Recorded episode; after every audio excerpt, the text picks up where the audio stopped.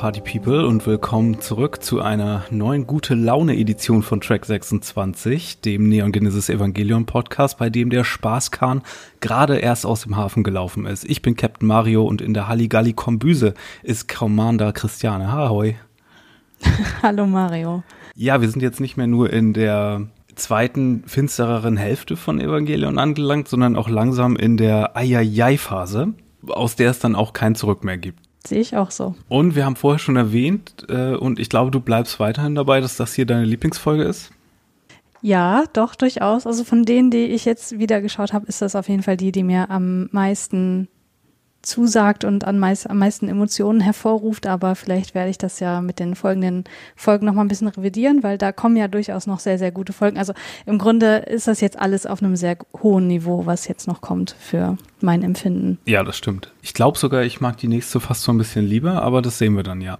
Diese ist auf jeden Fall nicht so introspektiv wie die mhm. kommende, die dann ja wieder sehr ist wie die Folge mit dem Schattenengel und die heißt dann ja auch Introspection oder so, ne? Auf jeden Fall, wir sind erstmal bei Episode 18 von Evangelion, die da heißt Ambivalence im internationalen Titel. Und die Wahl des Lebens oder Inochi no Sentako auf Japanisch. Da ist wieder partikelmäßig ein bisschen was los, wo man da auch den am Titel ruminterpretieren könnte, aber das passt so. Sie lief zum ersten Mal am 31. Januar 1996 auf TV Tokyo. Regie führte Tensai Okamura, der auch überhaupt gar keine Actionfolge bisher gemacht hat, sondern eine andere, und zwar die 13. Was ganz interessant ist, weil die ja sehr kontrastig sind. Mhm. Und das Drehbuch ist zum zweiten Mal von Anno und Shinji Higuchi, seinem Shin Godzilla-Partner. Ja, dann können wir ja gleich einsteigen und uns das ganze Elend mal anschauen. Wir fangen an mit Evangelion Einheit 3, der gerade transportiert wird über den Pazifischen Ozean, nehme ich an zumindest, von Amerika nach Japan was wir auch an dem englischen Ton mitbekommen, denn die ganzen technischen Technobabble und Kommandanzphrasen, die gedroschen werden im Hintergrund, die sind auf Japanisch und auf Englisch in dieser Folge. Und es sind auch ganz viele Nervblondinen auf einmal im Hintergrund zu sehen. und können wir bitte festhalten, wie cool Evangelion 3 aussieht? Ja, oder? Ich finde, das ist der attraktivste Evangelion. Der ist schon arschcool. Vor allen Dingen, der hat auch so ein Gesicht, wenn er so im Close-Up ist, sieht er so aus wie was aus Escaflone. Also wie so ein Rittergesicht mhm. eigentlich eher, ne? wie so eine Ritterrüstung. Dann mit dem dunklen Color Scheme ist schon sehr cool. Und das Color Scheme, das ähnelt komplett Tojis Trainingsanzug. Bis hin zum lilanen Innenfutter, was sich dann am Hals vom, vom Evangelion zeigt. Schönes Detail. Wir bekommen dann mit, wie der in eine Wolke fliegt. Er hängt wieder an so einem, an so einem Evangelion-Transport Jet, aber an so einem roten Hintergrund. Es gibt schon so ein bisschen Hinweise darauf, was hier los ist, weil das einzig andere Ding, was wir am Roten Kreuz sehen, ist ja das Ding, was im Keller hängt bei Nerv. Hm. Nennen wir es mal Adam. Und dann fliegt Eva 3 hier in so eine Wolke und dann krisselt das so ein bisschen mit Blitz, wodurch man vermuten könnte, okay, hier passiert irgendwas Engelmäßiges und wodurch man auch vermuten kann, okay, ist die Wolke der Engel oder ist, ist der Engel der Engel? Ja, ja. Evangelion kommt ja pur Engels, Engels rein, hätte ich fast gesagt, aber er kommt ja ähm, unbefleckt wie Adam und Eva hier erstmal über den Ozean, bis er denn hier sozusagen infiziert wird. Ich springe auch mal so ein bisschen vor, weil der Engel, um den es hier sich handelt, der heißt ja Badiel. Er ist der Engel des Nebels, was ja zum einen darauf anspielt, dass er dir was vormacht oder dass er Sachen verschleiert, weil er so tut, als sei er ein guter, ja. Und zum mhm. anderen aber auch natürlich Nebel und Wolke ist nah beieinander. Das passt sehr gut, ja. Was wäre passiert, wenn eine 747 da durchgeflogen wäre, hätten wir es dann mit einem Monsterjet oder einem Transformer zu tun bekommen. Wahrscheinlich, ja. Es wäre aber nur halb so cool gewesen. Ja, ich weiß nicht. Ich, es gibt ein Universum, da möchte ich mal reinschauen, wie das geworden wäre.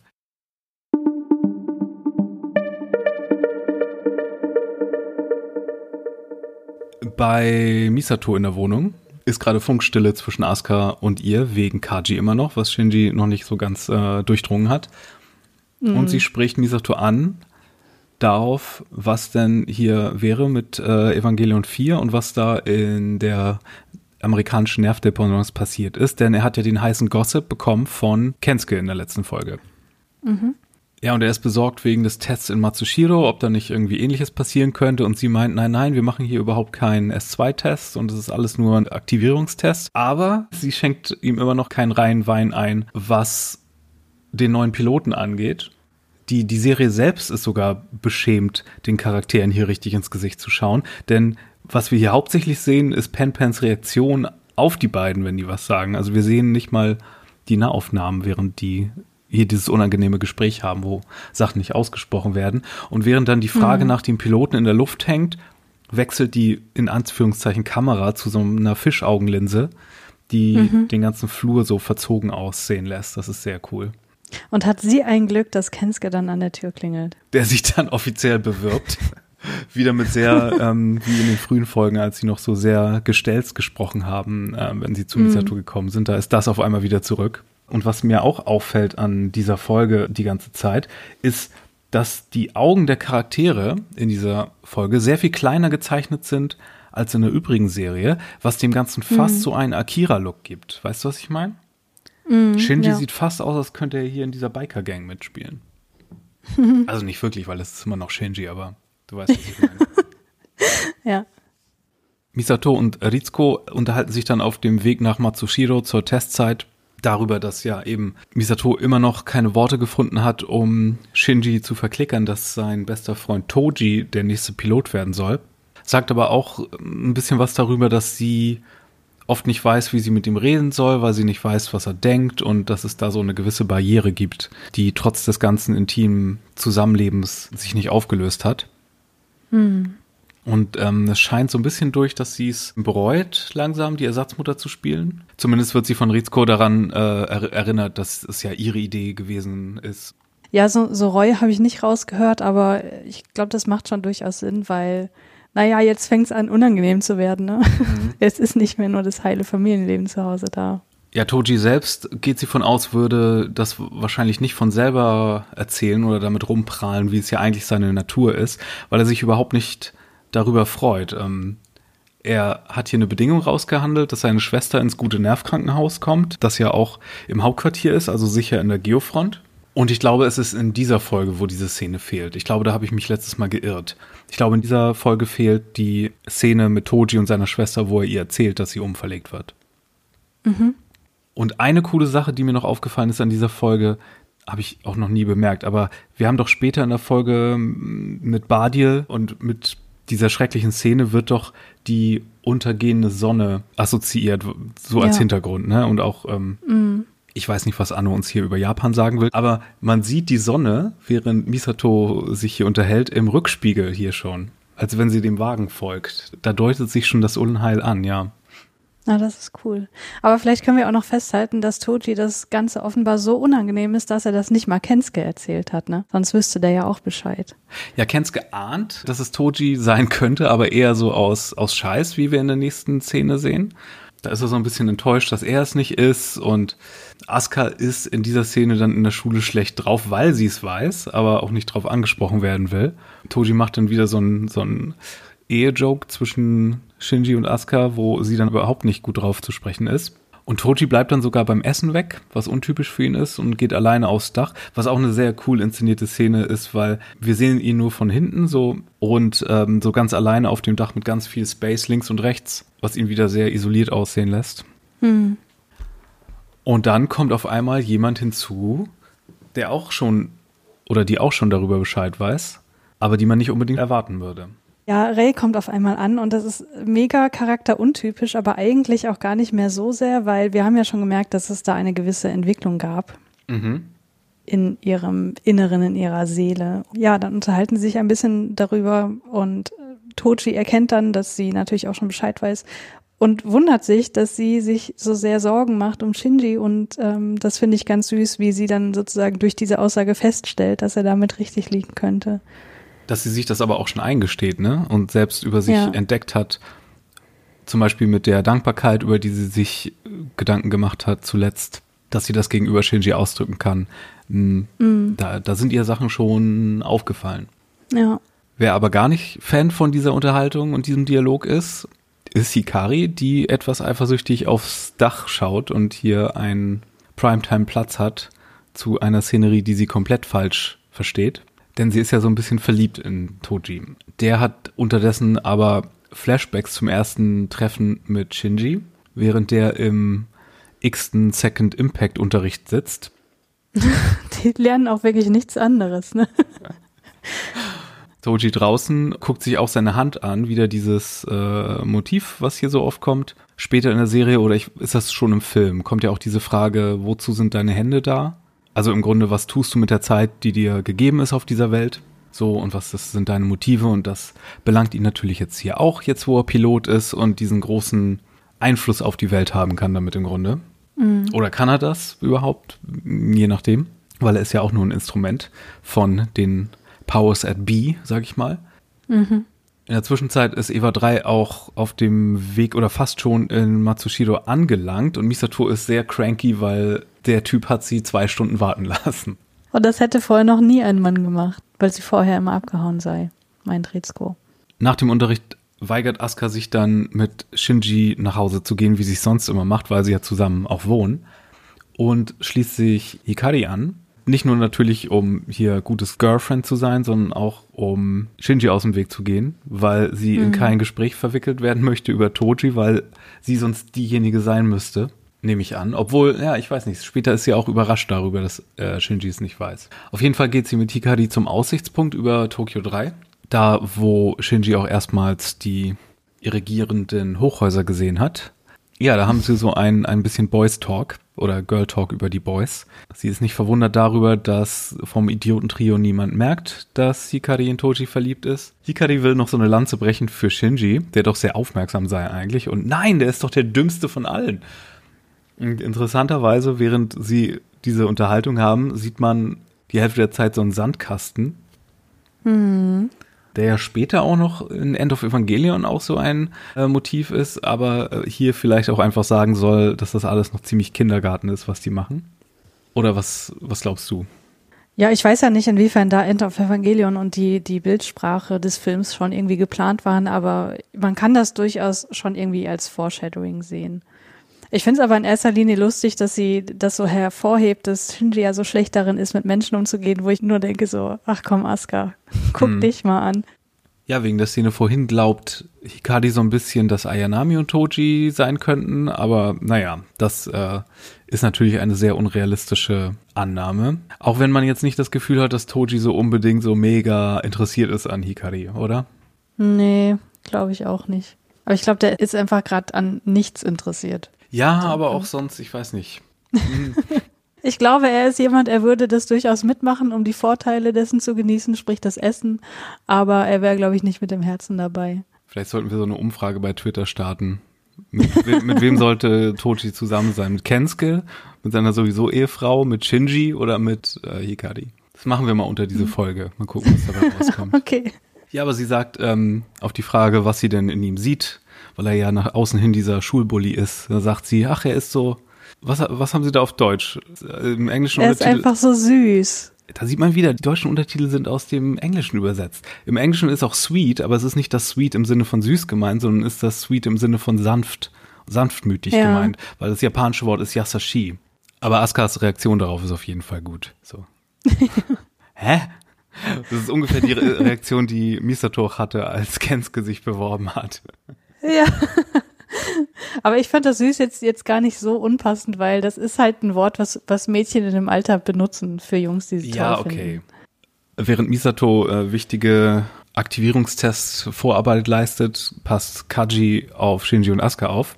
Die launchen auf dem äh, im Wohnzimmer. Wie gesagt, da ist Asuka überrascht, dass Shinji immer noch nicht weiß, wer das Fourth Children ist. Sie stellt sich aber dumm, weil sie denkt sich so, nope, den emotionalen Fallout muss ich hier nicht durchmachen. Das kann ihm schön mhm. jemand anderes sagen.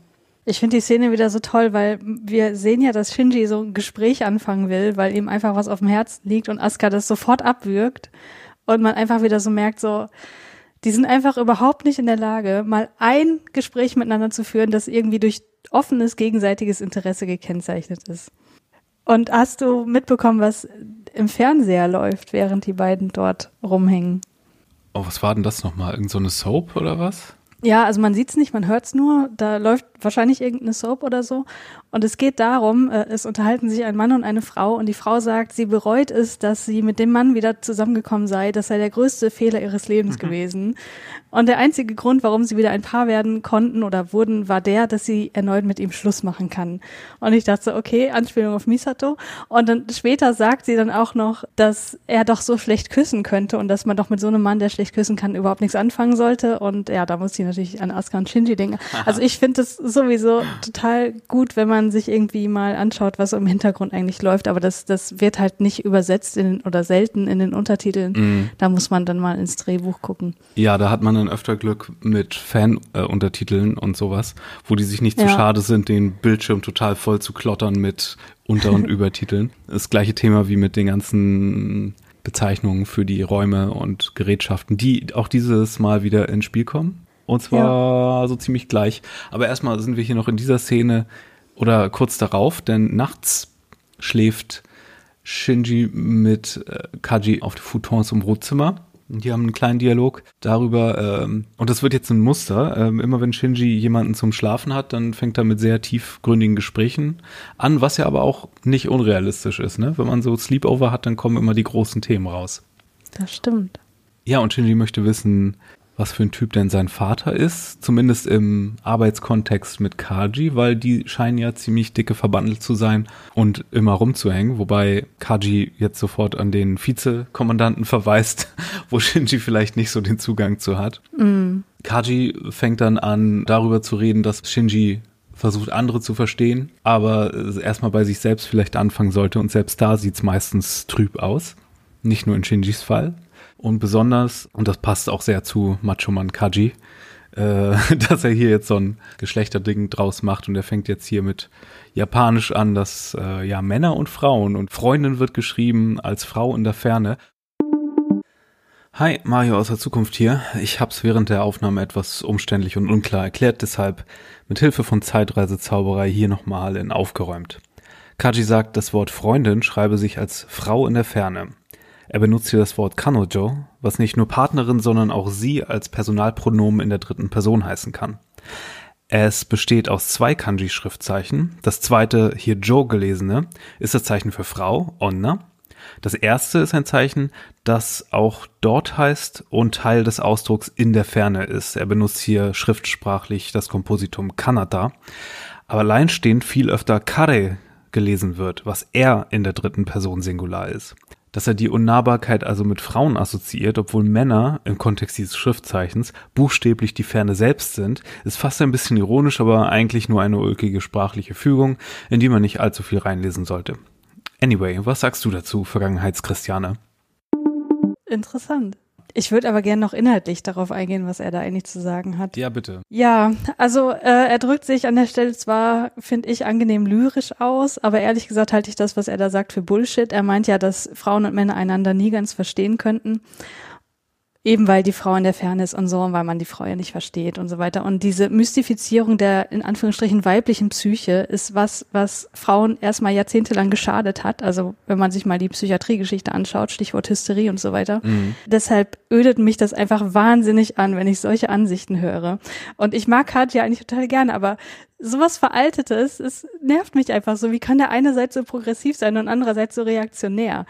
Weil andererseits wissen wir ja auch, dass Geschlecht ein Spektrum ist und dass es zwischen den ähm, gemeinsam, also dass es nicht nur dieses binäre, diese binäre Vorstellung ist und vor allem aber auch, dass die Gemeinsamkeiten zwischen Männern und Frauen wesentlich zahlreicher sind als die Unterschiede. Mhm. So und deswegen nervt mich dieses äh, diese Bemerkung an dieser Konversation einfach total. Ja, da geraten wir wieder an die Stelle, wo wir uns darüber aufregen, dass ein 90er Jahre Anime nicht woke genug ist. Ja, ja, ja, ich weiß. Und ich, ich habe mich so ein bisschen gefürchtet vor dieser Szene, deswegen auch. Aber ich meine, im Kontext von Kaji funktioniert das, wenn er so als mhm. Hallodri und als so Frauenheld und hier als so Agenten-Macho-Mann dargestellt wird, dann ist es kein Wunder, dass er sich als James Bond hier so mit äh, dieser Männer- und Frau-Kluft äh, ausdrückt vielleicht. Ich habe nicht das Gefühl, dass die, die Serie jemals diesen, äh, diesen Case macht für diesen Fall, ähm, die Serie macht das ja eher auf diese gesamtmenschliche Schwierigkeit. Mhm. Und dass dann der Macho, ja, genau. der Macho der Serie das einmal auf diese Mann-Frau-Sache bringt,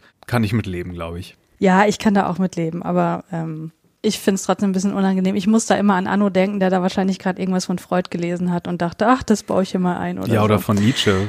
Dieser Ja. ganze Sexismus, der ist doch auch in äh, Jenseits von Gut und Böse. Und daraus hat er, glaube ich, die Hälfte seiner Ansprachungen von Gendo auch. Immer wenn er Mm. davon äh, träumt, wie schlecht die Welt ist und mit ähm, Fuyutsuki zusammen sich in Rage redet. Aber ich finde die erste Hälfte dieser Unterhaltung viel, viel spannender, muss ich sagen, weil er spricht ja hier so die, ja, könnte man sagen, die Subjektivität jeglicher Erfahrungen der Re Lebensrealität an. Also, ne, Menschen können einander nicht ganz verstehen, weil wir sind ja alle unterschiedliche Individuen und deswegen kannst du deinen Vater auch niemals ganz verstehen und so weiter.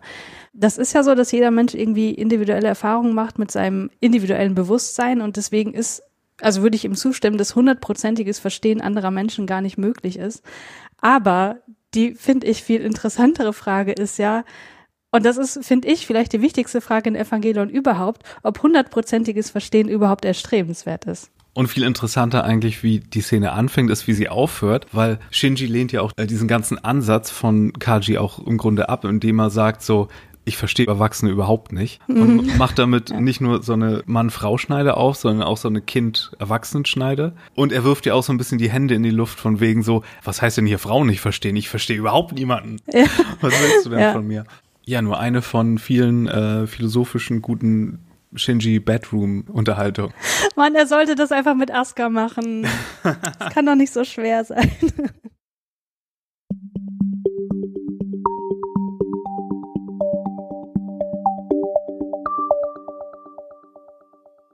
Ja, und plötzlich ist der Kerl dann doch noch zum Date gekommen. Mit dem Kerl meine ich Eva 3 und mit dem Date meine ich den Aktivierungstest und die Sachen, die dann hier wieder nicht übersetzt sind mit den mit den äh, Anno-Untertiteln sind ähm, ja im Grunde nur die Facilities, wo wir uns hier befinden. Zum einen so der temporäre unterirdische Cage für Eva 3, wo wir ihn dann sehen, dann das oberirdische Hauptquartier und dann das Kontrollzentrum, wo wir dann auch, wie gesagt, die ganzen blonden Nervkollegen aus Amerika sehen äh, und auch wieder eine Menge Englisch hören nebenbei. Interessanterweise sagen sie auf Englisch übrigens hier auch Children. Sie sagen hier auf Englisch einmal Forced Children. Mm, okay. Ja, und äh, die letzte Loca- Location ist dann das zentrale Kommando-Vehikel, wo dann Misato und Rizko drin sind und den ganzen Test überwachen. Misato ist immer noch schlecht gelaunt und Rizko versteht das nicht. Sie meint so, hey, das müsste dich doch zumindest beruflich irgendwie so ein bisschen tickeln. Du hast jetzt vier Evas unter deiner Kontrolle, was sie so ein bisschen frech sinnieren lässt. Oh, dann kann ich ja gleich die Weltherrschaft an mich reißen. Und sie nimmt sich vor, Shinji nach dem Test, wenn das hier alles okay gelaufen ist, endlich das zu sagen mit Toji. Ahem. Hikari ist unterdessen enttäuscht, dass Toji nicht in der Schule ist, sondern Besseres zu tun hat, aber natürlich weiß das da auch niemand. Und hier vermutet Kensuke dann, dass äh, Toji das Forced Children sein könnte und Shinji findet das noch sehr albern und tut das dann ab Ja. während der Test dann live vor Ort beginnt. Also ein bisschen dramatische Ironie hier. Und what do you know? Sofort den Knopf gedrückt und sofort entpuppt sich das Scheißding als Engel. Und das ist so gut gemacht, weil wir hören hier sofort das Theme von Eva Null, was wir auch schon in den anderen Szenen gehört haben, wo die Tests immer schiefgelaufen sind und das Ganze eben äh, in die falsche Bahn geriet. Und man sieht auch in den Augen des Evangelions, bevor der aktiviert wird, so Blutgefäße und man denkt schon so, oh Gott, oh Gott. Die anderen Children werden dann zu einem Notfalleinsatz einberufen und abkommandiert in den Sonnenuntergang hinein, um einen Engel zu bekämpfen, wie sie noch denken. Aber die wissen natürlich von der ganzen Operation und dem Aktivierungstest. Trotzdem ist dann das gesamte Hauptquartier ziemlich schockiert, als der Eva 3 plötzlich um die Ecke kommt, statt eines Engels. Man versucht dann noch aus der Ferne den Eject-Knopf zu drücken, aber der Engel hat hier so eine schmierige Spinnenweb, Schleimangelegenheit über der ganzen Sache gedeckelt. Das heißt, entkommen ist nicht und später sehen wir diesen Schleim auch auf Toji drauf. Das heißt, der ist wahrscheinlich auch irgendwie so ein bisschen infiziert worden dabei. Weil Misato weg ist und ja, um deren Befinden wissen wir ja auch nicht, weil äh, der Engel hat mit seinem mit seinem AT-Feld wahrscheinlich ein riesiges, eine riesige Explosion verursacht, wie normalerweise beim Besiegen eines Engels es dazu kommt. Hm, kann man wahrscheinlich froh sein, dass er nicht so einen Dirac-See gemacht hat und alles verschluckt hat, aber das war ja wie gesagt andere Umstände. Und Eva 3 wird offiziell als 13. Engel deklariert. Was bedeutet, Shinji schaltet das Ding aus, aber Shinji bekommt hier Zweifel. Und das ist sehr cool gemacht, weil man sieht, wie, den, wie der Engel so Stampf, Stampf mit diesem Stampf, Stampfgeräusch auf Tokio zulatscht und Shinji macht sich die ganze Zeit Gedanken und dann läuft dieser finstere Soundtrack und der Engel läuft so nicht in den Sonnenuntergang, sondern aus dem Sonnenuntergang hinaus.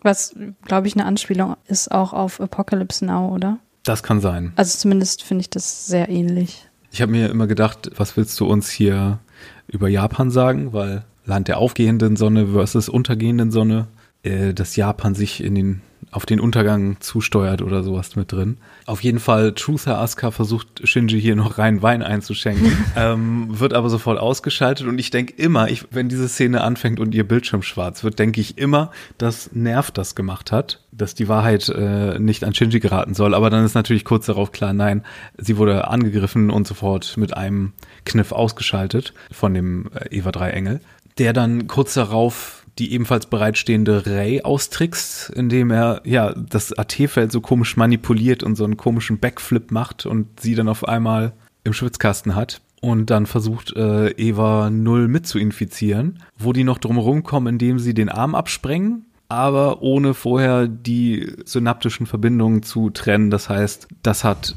im Ray-Cockpit wahrscheinlich gerade ganz schön wehgetan. Ja, sie hat ja den Befehl bekommen, dass sie den Engel ablenken soll. Sie sollte gar nicht angreifen, aber zumindest den Engel ablenken, aber nicht mal das hat sie geschafft, weil sie sich dann in dem Moment daran erinnert hat, dass Toji da drin sitzt. Und das zeigt auch nochmal ganz schön, dass sie durchaus Empathie entwickelt hat und sich Gendos Befehlen auch ein Stück weit entzieht. Sehr subtil hier aber noch. Ja, und während dann die beiden Mädels ausgestochen wurden, macht er noch was anderes, nämlich er macht hier Freaky Dalsim-Arme und äh, fängt an, Shinji zu würgen, der sich weigert, sich zu wehren, weil er weiß zwar nicht, wer da drin ist, aber er sieht den Entry-Plug, der versucht hat zu ejecten, und ihm ist klar, dass hier wahrscheinlich ein Kind drin sitzt. Er ist dann auf einmal sehr bestimmt und sagt nein. Ich sterbe lieber, als dass ich hier ein anderes Kind umbringe. Was cool wäre, aber Kommandant Ikari hat ähm, hier leider einen Plan B, von dem wir schon lange, lange, lange im Hintergrund immer gehört haben und in den letzten mhm. Folgen gar nicht mehr so im Hintergrund. Ja, aber bevor du dazu kommst, würde ich gerne noch auf diese Situation ein bisschen näher eingehen, in der Shinji sich gerade befindet, weil daher kommt ja auch der Episodentitel, nämlich Ambivalenz.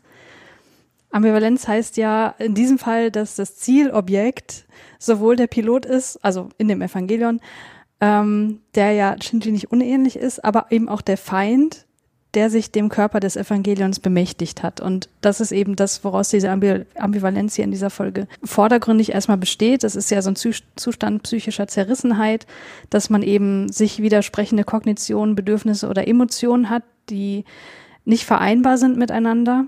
Und dieser Begriff wurde im psychoanalytischen Kontext erstmal benutzt und geprägt von Eugen Bleuler, der das Erleben von Ambivalenz mit psychischen Störungen in Verbindung brachte. Und woran ich aber auch noch denken musste, ist, dass er sich ja in einem ähm, totalen moralischen Dilemma befindet. Eben soll ich jetzt den Evangelion angreifen und dabei eventuell den Menschen töten, der da sich drin befindet oder eben nicht. Und er zeigt ja hier eine ganz eindeutige Entscheidung, eine ganz ein, eindeutige Haltung und widersetzt sich auch seinem Vater hier. Und wenn man sich das so ein bisschen anschaut und vor allem sich anschaut, wie er das begründet, wobei zugegeben kriegen wir da nicht ganz so viel Begründung, warum er das macht, dann kann man das ein bisschen einordnen in ein Stufenmodell der Moralentwicklung nach Kohlberg. Da musste ich sofort dran denken, weil der hat auch ganz viel mit so einem moralischen Dilemmata gearbeitet, um eben herauszufinden, auf welcher Stufe befindet sich jetzt ein Mensch in, in diesem Modell der Moralentwicklung. Und das Modell sagt einfach, dass Menschen bei der Entwicklung ihrer moralischen Grundsätze verschiedene Stufen durchlaufen und er interessierte sich dabei nicht so sehr für die Auflösung des Dilemmas, also für welche Option würde sich jetzt ein Mensch entscheiden, sondern äh, wirklich eher dafür, wie begründet der Mensch das Ganze. Und anhand der Begründung konnte er dann sagen, okay, der ist auf der und der Stufe der moralischen Entwicklung. Und er hat auch gesagt, die letzte Stufe erreichen irgendwie nur ganz wenige Leute und auch erst ab 21 und das ist sozusagen dann die Stufe, wo man nicht mehr so damit argumentiert, beispielsweise ich mache das nicht, weil es steht im Gesetz, dass ich das nicht machen soll, sondern ich mache das nicht, weil das einfach grundsätzlich falsch ist aus ethischen Gründen. Shinji gibt hier zwar eine relativ diffuse Begründung für sein Handeln, also er sagt ja, ich kann das nicht machen, weil äh, ich möchte keinen anderen Menschen töten, Aber ich würde ihm da durchaus eine ziemlich hohe äh, Stufe zuordnen, weil man kann, glaube ich, schon argumentieren, dass er hier nach den universellen Prinzipien der Gerechtigkeit und Gleichheit der Menschenrechte handelt, zumindest das, was er dafür hält. Und äh, das finde ich eigentlich ganz bemerkenswert, weil das eben genau diese Stufe ist, von der Kohlberg meinte, das erreichen irgendwie nur fünf Prozent aller Menschen und die, das auch eigentlich erst, erst viel später. Und ähm, das ist aber total diskutabel. Also ich will mich hier auch nicht festlegen. Wie gesagt, wir kriegen da total wenig Informationen nur. Und äh, man muss ja auch sagen, dass er sozusagen das Wohlergehen der gesamten Menschheit, das ja irgendwie auch davon abhängt, wie jetzt dieser Kampf ausgeht, nicht unbedingt in seine Überlegungen mit einbezieht, wo man auch sagen könnte, gut, da hat er nicht alles bedacht oder gewichtet das vielleicht nicht so richtig. Aber die viel interessantere Frage, die ich mir noch gestellt habe, war, hätte er denn genauso gehandelt, wie er es tut, wenn er stärker an seinem eigenen Leben hängen würde?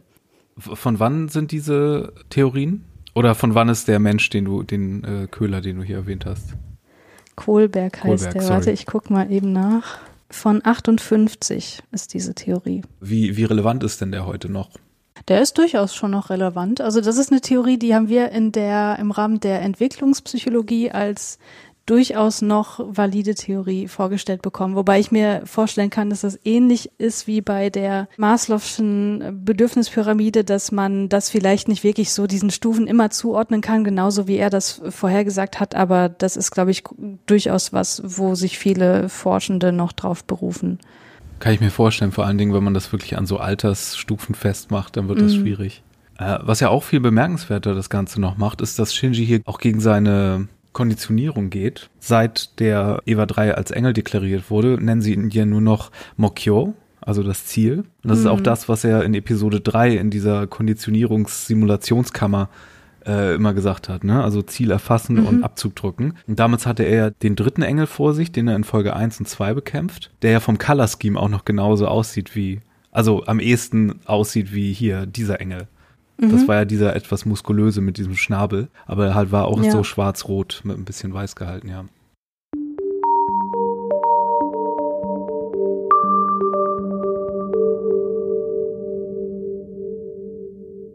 Ja, und was ist jetzt der Trick 17, den Gendo noch im Petto hat, um sich hier über Shinji hinwegzusetzen? Ja, er lässt den Dummy-Plug aktivieren. Genau, es läuft so ein zweites Betriebssystem sozusagen an, das das Cockpit auch so rot erscheinen lässt und dann einen zweiten Pseudoplug einführt, den wir in der letzten Folge auch zum ersten Mal richtig gesehen haben. Und dann ist Shinji auf einmal nicht mehr in der Kontrolle von Evangelion 1, sondern wir haben hier wieder so eine Art Berserker, der aber ganz gezielt aktiviert wurde von Gendo und sich auch mehr oder weniger so verhält, wie er es, glaube ich, antizipiert hat. Es gibt noch hm. so ein hm. bisschen Gegenrede von Maya, die meint, oh, Dr. Akagi ist nicht hier und oh, es gab hier noch so ein paar Kinderkrankheiten mit dem System. Das ist noch nicht alles so ausgereift. Na, egal, immer noch besser als das, was der Junge hier fabriziert gerade. Und in dem Moment, wo er den Knopf drückt, ist es, ist der Kampf aber auch schon so gut wie vorbei, denn ähm, Eva äh, bricht dem Ding das Genick, die Ärmchen fallen runter, dann gibt es großes Gebrüll noch von dem Ding, weil es natürlich nicht tot ist. Und dann fängt aber erst das Massaker an und Eva zerfleischt das Ding hier richtig mit ein paar großartigen Bildern wie Blut, das auf Hochhäuser spritzt, die nicht runtergefahren sind, wie äh, so ein Kanal wird wie ein Fluss aus Blut der der ganzen Szenerie hier, während Shinji dann noch versucht, sich mental dagegen zu stellen und das irgendwie aufzuhalten, obwohl er ja hier wirklich keine Connection mehr zu Eva hat. Ähm, und dieses Monster sich auch noch über den Entry-Plug hinmacht, wo Toji offenbar drin sitzt, ist Hikari weit weg von allem, nichts Böses ahnend, für so einen kleinen Tritt ins Herz, weil sie gerade Essen macht, wie sie es letzte Folge angeboten hat. Hm. Ja, und das ist eine der spektakulärsten Szenen in der ganzen Serie, würde ich sagen. Sowohl vom Impact als auch von der Animation her und von der Gesamtinszenierung, würde ich sagen. Ja, das finde ich auch. Also ich finde, dieser Kampf ist inszenatorisch eine Meisterleistung. Das beginnt schon bei der Musik, die wir hören. Die habe ich ja auch schon in der Folge 14 hervorgehoben, dass ich hier das Stück Normal Blood total gut finde, total passend. Und es ist einfach, also wenn ich an diese Szene denke und auch als ich die jetzt geguckt habe, zweimal kürzlich, also die, die löst in mir ein Gefühl aus, was ich nicht mal benennen kann. Das ist irgendwas zwischen Fassungslosigkeit und Wut. Also ich fühle mich so wie Maya wahrscheinlich, die man da sieht. Mhm. Ähm, ich liebe das auch, wenn man die Reaktionen sieht aus dem Hauptquartier, die das auch alle nicht fassen können. Ich, ich liebe diesen Schrei von, von Eva 3, der einfach so furchterregend ist. Und ich hasse fucking Gendos suffisantes Lächeln dabei. Das macht mich so wütend. Sein. Ich liebe es, wenn ein Plan funktioniert, unter der Hand lächeln, ja. Ja, er macht es nicht mal mehr unter der Hand. Das ist ja äh, einfach nur in your face. Und alles ist so brachial und so brutal. Und was du schon gesagt hast, dieses Blut, das einfach in der Stadt verteilt wird und, und Shinji Schreie, das ist einfach das Allerschlimmste. Shinji Schreie, der seinen Vater anfleht, dass er doch aufhören möge. Und der das aber alles aus nächster Nähe mit ansehen muss. Und ich meine, Gendo, der hat ja die Macht, der, der hätte es schon längst abschalten können. Das, das, der Kampf ist doch vorbei, aber er macht es halt einfach nicht. Und das schrecklichste Bild in der gesamten Serie, finde ich, ist, wie Einheit 1 den Entry-Plug in den Händen hält und zerdrückt so. Und oh, das, ja, ich, ich, das macht mich wirklich so fertig, diese Szene. Und ich finde es aber gleichzeitig auch so gut, dass wir Toji nicht einmal sehen. Das ist einfach so unfassbar gut gemacht. Das ist eine sehr, sehr starke Entscheidung, die auch so ganz viel so Empathie aus der Ferne wie von Shinji abverlangt, zum einen. Mm. Und ich wiederhole ja immer ganz gerne, ähm, dass die Rebuild-Filme nicht dazu da sind, so für sich geguckt zu werden, sondern dass die als Zusatzbonus mehr oder weniger am besten funktionieren. Und ich muss auch sagen, ich finde den Kniff ganz gut. Also ich finde mehrere Kniffe an der Version daran gut, mhm. äh, wie sie das da gelöst haben. Zum einen, wie gesagt, es ist nicht Toji da drin, sondern Asuka. Und sie benutzen hier nicht diese Bombast-Musik, dieses Stück, äh, das du so gut findest, was ich hier auch gut finde, sondern während dieses Massaker vor sich geht, unterwandern sie das mit so einem Kinderlied, das so ein Kinderchor mhm. singt, was ein netter Kontrast ist. Nee, Asuka überlebt das natürlich offensichtlich auch. Der, der Plan, der ursprüngliche war hier natürlich aber auch, dass Toji eigentlich sterben sollte oder würde. Denn es gibt keinen Grund, das hier nicht zu machen. Ja. Denn äh, danach sehen wir Toji ja eigentlich, Spoiler, fast so gut wie nicht mehr wieder, bis auf eine Erwähnung, glaube ich. Er hat seinen erzählerischen Soll getan. Zenit überschritten. Für diesen Moment haben wir Toji gehabt, mehr oder weniger. Ja es wäre auch der Plan gewesen, ihn hier sterben zu lassen, wenn es nicht um eine Sache gewesen wäre. Und die eine Sache, die heißt Otski. Herr Otski. Äh, Herr Otski von King Records. Das ist der Mann, bei dem wir uns für Evangelion mit bedanken können eigentlich. Denn King Records ist ja nicht nur die Plattenfirma, wo die ganzen Musiker herkommen, die die Musik für Evangelion stellen natürlich, sondern auch einer der Hauptproduzenten von Evangelion. Und derjenige, der Anno sozusagen das Go gegeben hat, die haben sich kennengelernt, eine Nacht getrunken und danach hat der Otski gesagt, hey, mach was du willst. So, ich habe hier mal ein Zitat von Anno äh, nochmal übersetzt. Auf die Frage hin in einem Interview, warum Toji nicht gestorben ist an dieser Stelle. Ich habe ein gewisses Versprechen gegeben, auch wenn ich jetzt denke, ich hätte es brechen sollen. Ganz am Anfang, als ich den Plan für Evangelion entwarf, traf ich den Produzenten von King Records, der mir sagte, ich werde alles, was du mir gibst, absegnen, weil ich an dich glaube. Wie dem auch sei, es gibt zwei Bedingungen. Die erste ist, du musst fünf Jahre bei mir bleiben. Du kannst zum Beispiel keine Filmversion mit einem anderen Produzenten machen. Und die andere ist, dass du keine Kinder umbringen wirst. Die Erwachsenen können mhm. sterben, aber ich will keine sterbenden Kinder. Wegen dieser Bedingung konnte ich Toji nicht töten. Ja, und ähm, das klingt auch immer so ein bisschen wie so ein Afterthought, wenn sie dann hinterher noch rufen, er ist in Ordnung, obwohl mhm. er natürlich so so durchgemängelt ist. Das ist, ähm, kennst du Freddy Got Fingered? Mm Das ist so eine Komödie von Adam Green. Ist egal. Es gibt auf jeden Fall so einen Running Gag, dass ständig so ein Kind verletzt wird in diesem Film. Und ganz am Ende läuft er in so einen Propeller rein und die ganzen Leute werden mit Blut vollgesplattert. Weil die aber nicht wollten, dass das ein ähm, NC-17-Film wird, haben sie noch aus dem Off so eine Line aufgenommen, die sagt, ich bin okay, Daddy. und so fühlt sich das hier mit Toji immer so ein bisschen an, wenn so die Operator aus dem Off sagen so, er ist okay, oh, er lebt noch. Mm. Ach so, und natürlich im Manga stirbt Toji hier tatsächlich, ne? Mhm. Äh, auch wenn wir den Manga hier natürlich nicht so viel, so viel zählen lassen oft, aber ähm, viel sinniger eigentlich, viel sinniger. Auch wenn ich Toji natürlich nicht tot sehen will, aber ja. Wir kommen aber erst zu der Szene, in dem äh, wir feststellen, dass äh, angenehmerweise Misato und äh, Rizuko auch überlebt haben. Rizuko sogar etwas besser als Misato, die ziemlich lediert ist und hier vor Kaji aufwacht natürlich total aus dem Häuschen ist, weil sie Shinji nicht sagen konnte, was Sache ist. Das ist so herzzerreißend. Sie muss sogar ihren Kopf wegdrehen kann nicht mal Kaji angucken. Mhm. Und dann lässt sie sich gleich durchstellen. Während die Aufräumarbeiten laufen, weint Shinji immer noch in Eva 1 und das ist ein ganz tolles Bild. Es ist nachts mittlerweile fast und das Bild von Eva 1 ist so fragmentiert in Reisfeldern, in, dem er sich spiegelt. Und Misato lässt sich durchstellen zu ihm.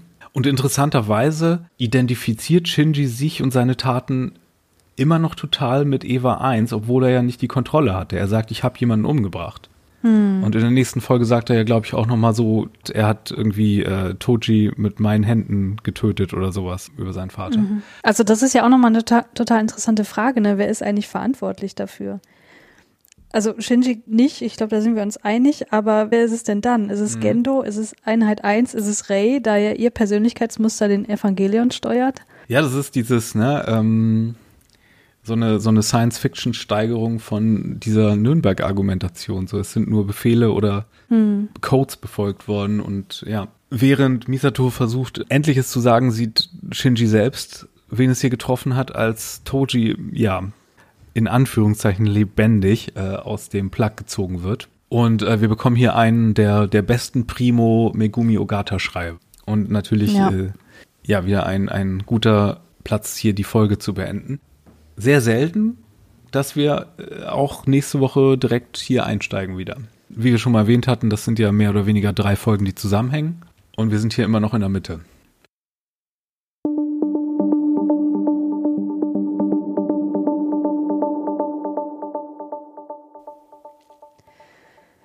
Also um nochmal auf den Titel der Folge zurückzukommen, weil mit dem Ende der Folge wird auch nochmal eine weitere Ambivalenz aufgelöst, nämlich die seinem Vater gegenüber weil jetzt spürt er halt nur noch Hass. Also wenn wir uns erinnern, dass das Lob seines Vaters der von ihm identifizierte Grund war, in den Evangelien zu steigen, dann ist klar, was jetzt als nächstes passieren wird in der nächsten Folge. Mhm.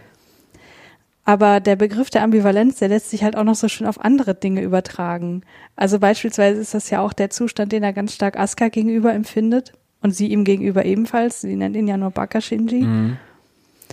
Und da habe ich von dem Bleuler noch ein ganz nettes Zitat gefunden. Oh, cool. Ähm, was wir auch schon mal fast paraphrasiert haben an einer anderen Stelle. Er schreibt nämlich ähm, zum Thema Ambivalenz in Bezug auf zwischenmenschliche Beziehungen folgendes. Hass und Liebe können in der nämlichen Brust wohnen, nicht aber zusammen mit der Gleichgültigkeit. Der glühendste Hass entsteht aus Liebe. Wo ein Weib hasst, da hat sie geliebt oder liebt sie oder wird sie lieben. Und das hatten wir auch schon in Bezug auf Misato und Kaji herausgearbeitet, dass sie ihm alle möglichen Gefühle zeigt, aber keine Gleichgültigkeit. Und Asuka ähm, Shinji gegenüber halt auch nicht. Und letztlich finde ich, ist Ambivalenz halt auch das Thema der gesamten Serie. Also das Hedgehogs Dilemma ist halt auch, da ist Ambivalenz auch omnipräsent. Und Misato, auf ja. sie trifft das hier natürlich auch zu, dass sie Shinji nicht wehtun will, aber hier auch eine Pflicht hat und ja. Ja, waren das schon deine abschließenden Gedanken? Oder Nein. hast du davon noch ein paar mehr? ich habe noch mehr heute. Hast du denn noch was zum, zum Ende der Folge zu sagen? Ich glaube, ähm, du hast ja so schön erwähnt, dass es diese herrlichen Reaktionsshots von den Nervmitarbeitern, die wir gar nicht kennen, auch ähm, mhm. gibt. Und ich finde, es gibt so eins, so ein Standbild, das sich überhaupt nicht bewegt, wo die Leute einfach nur so ihren Mund aufhaben, das ist ja. so ein wunderbarer Spiegel für das Publikum, weil selbst wenn Toji hier an dieser Stelle nicht stirbt, ist das irgendwie ein, ein grausames Display, wie hier jemand auch mit seinen Seriencharakteren umgeht. Nicht nur mit Toji, sondern vor allen Dingen auch mit Shinji, ja. Dass, ähm, hm. dass man so grausam zu jemandem, der eh schon am Boden war, sein kann, das ist hier zum ersten Mal äh, auf besonders gruselige Weise dargestellt und wir haben noch so relativ viele Folgen, wenn man sich überlegt, was da noch alles schiefgehen kann. Das ähm, ja. nimmt hier sehr grausame Dimensionen an. Ja, aber um noch mal ein bisschen etwas Heiteres reinzubringen, habe ich noch was aus meinem Briefbuch mitgebracht. Oh ja, ich habe gesagt, es kommt noch Handy. Ja, ja, ich habe noch einiges auf Lager. Also wir erinnern uns, am 18.05.2002 habe ich geschrieben, Evangelion wird immer mein Lieblingsanime bleiben. Und ungefähr ein Jahr später, am 26.07.2003, schreibe ich sogar, das sei das Beste, was ich jemals im Fernsehen gesehen habe. Und ich liebe es einfach, weil es so kompliziert ist. Und das, das sehe ich heute immer noch genauso. Und am gleichen Tag teile ich dann mit meiner Freundin noch Informationen über die Auswahl der Piloten. Offenbar habe ich da irgendwie einen neuen, eine neue Eingebung gehabt oder ich habe irgendwas im Forum gelesen oder so. Und du kannst ja mal dazu sagen, was du davon hältst. Ich dachte, das passt jetzt ganz gut, wo wir mit dem Forced Children diesen ähm, Auswahlprozess hier einmal durchlebt haben. Ja, schieß los. Ich weiß noch etwas Neues über das AT-Field. Und zwar haben Dinge mit Seele ein AT-Field. Bei den potenziellen Piloten, also den Leuten aus Shinjis Klasse, ist dies besonders stark, weil alle dort ziemlich verschlossen sind, in Klammern angeblich, und sie sich durch das AT-Field immer mehr abkapseln. Verstehst du, was ich meine? Und das AT-Field wird gebraucht, um das AT-Field der Engel zu neutralisieren und sie angreifen zu können. Daher können nur die Leute aus der Klasse die Evas steuern, weil sie in dieser schwierigen mentalen Verfassung stehen und ein starkes AT-Field haben. Was sagst du dazu? Hm. Das ist super interessant. Ich glaube, ich hab, bin immer davon ausgegangen, dass die Evas selber das AT-Feld haben und dass eher die Seele dafür verantwortlich ist, die da drin wohnt und die mehr oder weniger auch das AT-Feld ist, weil Aska sagt ja auch was ähnliches in End of Evangelion mhm. äh, über das AT-Feld von Eva 2. Ähm, aber wenn wir das jetzt erstmal rausnehmen und als extra Filminfo betrachten, finde ich, das ist eine super gute Theorie. Vor allen Dingen, weil es ja auch dazu passt, dass Leute ja im ständigen Kampf mit der Welt stehen, wenn sie so verschlossen sind auch und sich überhaupt nicht mhm. öffnen können. Was vielleicht auch dann Sinn ergibt, warum sie, wenn wir das jetzt mal als gegeben hinnehmen, ist ja auch noch fraglich, dass sie alle ihre Mutter verlieren mussten, weil das natürlich auch irgendwie ne, ja. ein Trauma sein kann und dadurch halt in den Terms der Serie auch das AT-Field irgendwie stärker machen kann. Ja. Ja. Also als ich das gelesen habe jetzt vor ein paar Tagen, dachte ich so, mm, nee, I'm not buying this. Aber Ah, ich weiß nicht. Irgendwie ist es doch charmant. Ja, ein total guter Gedanke. Und ich, ich liebe das, wie sich das liest, auch, also auch von, von der Art und Weise, wie es geschrieben ist, wie du dir immer darüber Sorgen machst, ob deine Brieffreundin dir gerade folgen kann. ich finde das alles unheimlich charmant und ich hoffe, da hast du noch sehr viele mehr von. Ja, ich muss dir tatsächlich sagen, ich lese das nicht so vor, wie es hier steht, weil das ist auch noch im Dialekt geschrieben und den habe ich jetzt hier rausgelassen. Aber ja, dieses, dieses Nachfragen, ob derjenige das verstanden hat, das habe ich immer noch drin. Nee, sehr schön. Da haben wir eine kontinuierliche Serie, die meinen Opening Fact abgelöst hat jetzt. Stimmt, ja. Wundervoll. Ich wollte noch mal ganz kurz auf den Dummy Plug zu sprechen kommen und das mit einem Gedanken verbinden, den wir aus der letzten Folge haben. Denn dort wurde ja gesagt in dem Gespräch zwischen Gendo und Rizko, dass der Dummy Plug eine Simulation des Persönlichkeitsmusters von Rey sei, aber ohne Seele. Und ich finde das hier so gut ausgespielt, weil wir einfach sehen, was geschieht, wenn ein Evangelion ohne die Seele eines Piloten, also sprich ohne Sinn für Gerechtigkeit, ohne Empathie und so weiter gesteuert wird. Also einfach nur noch eine Kampfmaschine ist ohne den menschlichen Kit, wie du so gerne sagst. Hier wird auch dann Eva 1 in diesen fast schon Pin-Up-mäßigen Riesenroboter-Shots, wo die Kamera sich da wirklich so ergötzt an dem ganzen Ding, auch wieder sehr als Monster inszeniert. Passt wieder sehr zu der, wann sagt Aska das, dass, oh, in sowas sitze ich drin? Ja, das sagt sie auch in dieser Folge. Ist das in dieser? Ja. Genau, die Realisierung, ähm, obwohl sie sich ja immer so mit dem, was ihr, was sie anstellen kann, mit dem Eva 2, äh, ja, hilft wahrscheinlich auch nicht dem Synchronisierungsprozess, der ja bei ihr schon sehr schwierig geworden ist. nee. Auch der Satz von Maya, als sie irgendwie sagt oder zu, ich weiß nicht, ob sie es denkt oder sagt, dafür ist das Dummy-Plug-System also da. Also, dass es gar nicht darum ging, irgendwie die, die Piloten zu ersetzen, um das irgendwie sicherer zu machen für die Piloten, sondern das ist ein verlängerter Arm von Gendo. Und dass sie alle Komplizen sind und nie hinterfragt ja. haben, wofür sie hier eigentlich arbeiten. Und ähm, ja. Misato, es ist ja auch eine kleine Spitze, wenn sie sagt, oh, dann kann ich ja, dann kann ich ja die Weltherrschaft an mich reißen mit den vier Evas, die ich habe. Sie äh, lässt ja so eine kleine Spitze gegenüber Rizko fallen, weil sie mhm. sich ja gefragt hat, ja, was wollen die denn mit den Evas später? Mhm. Sie hatte ja fast so eine Reaktion erwartet, die sie hier nicht so ganz bekommt weil Rizko viel zu cool für sowas ist. Die lässt sich da nicht reinschauen. ähm, ja. Wir sehen aber dann beim nächsten Mal, wie diese Trilogie an Folgen ausgeht. Wir haben das Schlimmste noch nicht gesehen, würde ich sagen. würde ich auch sagen. ähm, bringt ordentlich Appetit mit auf die nächste Folge. Lauft uns nicht weg und dann hören wir uns das nächste Mal. In der Zwischenzeit könnt ihr nochmal bei Twitter vorbeischauen, at track26 pod oder ich at Firewalk with Me mit zwei E oder Christiane at Christiane Attig. Genau. Bis dann. Tschüss.